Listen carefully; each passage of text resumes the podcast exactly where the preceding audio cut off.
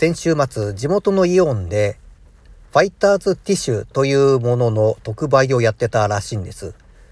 これ地元の業者が作っているボックスティッシュで箱にファイターズのロゴですとかキャラクターとか描かれているものなんです。で、これを買って家に置いとくと最終的にはファイターズの PR にもなるというなかなかなものなんですけれども今回はですねかみさんが買ってきたボックスティッシュの内容を見て納得しました。2022シーズン開幕という文字がでかでかと書いてまして、これをこの時期に売って